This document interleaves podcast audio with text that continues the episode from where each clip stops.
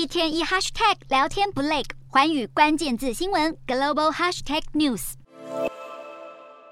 一艘艘游轮在海面上静静排着队。土耳其海日这几天开始出现游轮大排长龙的现象。原因是西方国家对俄罗斯石油实施每桶六十美元的价格上限，十二月五日开始生效。而安卡拉当局要求船只的保险公司出示新的证明，确认所有在运的俄国石油都符合新的价格规定。光是六日当天，就有至少二十艘邮轮在排队等待通过博斯普鲁斯海峡，似乎成为国际油市被扰乱的第一个迹象。而西方国家对俄罗斯石油价格设了上限，俄罗斯也没有坐以待毙。现在传出，俄国考虑将出口石油设定价格下限来进行反制。克里姆林宫早就放话，俄国绝对不会接受任何价格上限，并且准备祭出回应措施。彭博社引述知情人士报道，现在莫斯科正在研拟为石油制定固定价格，以国际基准规定可出售的最大折扣设定油价下限，避免国内石油以太过低廉的价格售出。